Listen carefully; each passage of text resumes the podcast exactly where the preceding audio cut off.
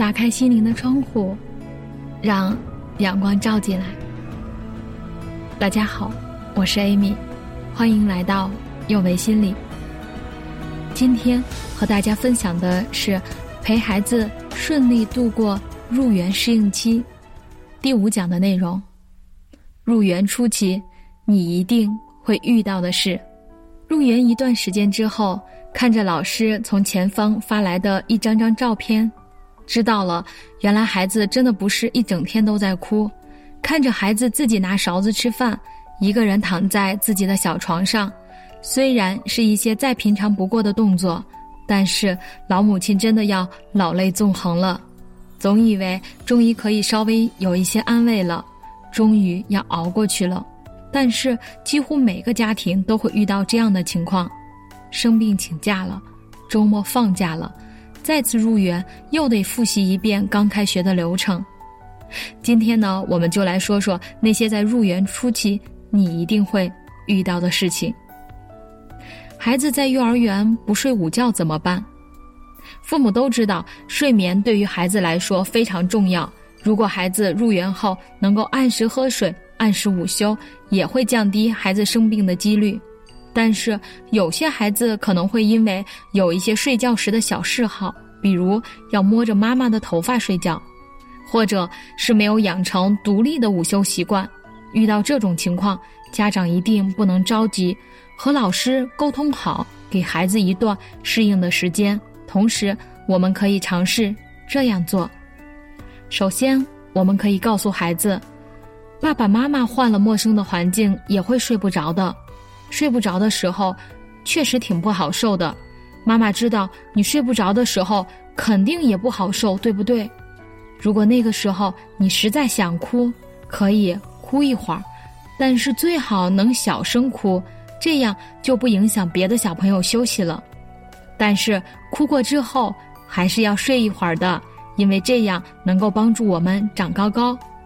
其次，孩子对环境的适应是一个过程，我们不能着急，不能批评孩子，要让孩子慢慢习惯。随着入园初期分离焦虑情绪的缓解，孩子就愿意在幼儿园入睡了。生病后要不要坚持上幼儿园呢？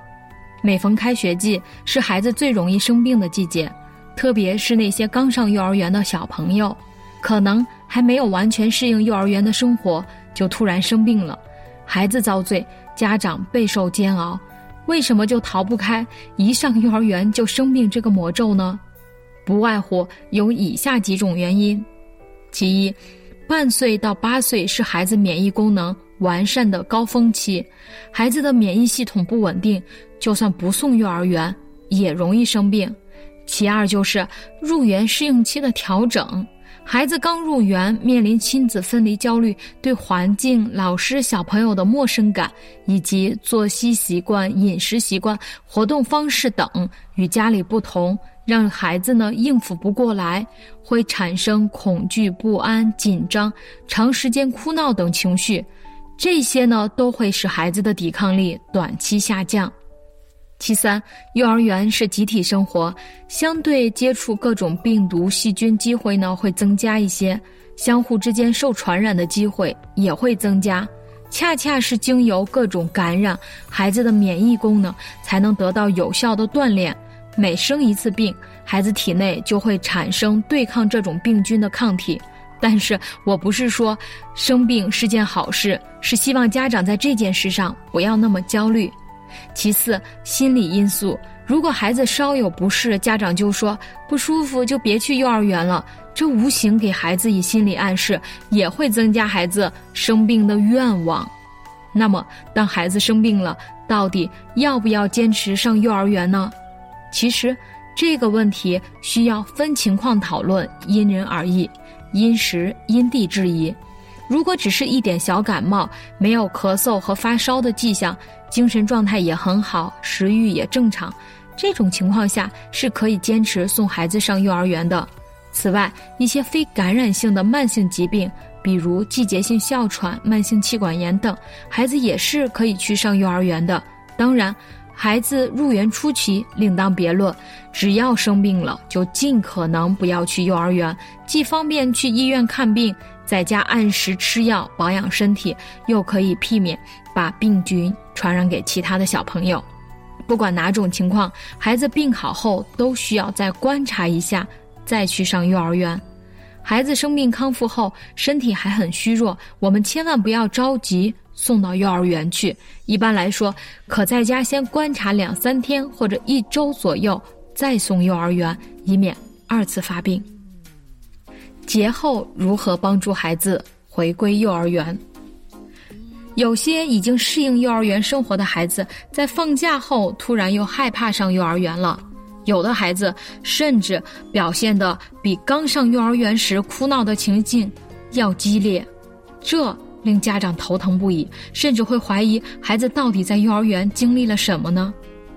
假期后的入园不适应，跟孩子入园时的分离焦虑产生的原因类似。而且，因为孩子知道上幼儿园一天的流程了，他也知道要和妈妈分开很久，知道要自己去做吃饭、睡觉这些事，反而会更加不愿意和家长分开了。所以，即使在假期，我们也要注意调整孩子的饮食和作息习惯，尽量做到和幼儿园同步。另外，要给孩子积极的引导，比如可以告诉孩子。老师发信息说，他都想你了。他刚学会了一个可有意思的游戏，等着你们去了一起玩呢。见到了东东，你可以问问他假期去了哪些有意思的地方，下次我们可以一起去。家长表现的越放松，孩子才不会紧张。所以在孩子长假过后，或者生病在家休养后，甚至平时的周末。都有可能不想返回幼儿园，这都很正常。一般来说，假期后的适应期会比刚入园的适应期短。只要父母和幼儿园配合得当，坚持送孩子入托，只需几天，孩子的焦虑情绪就会自然消失。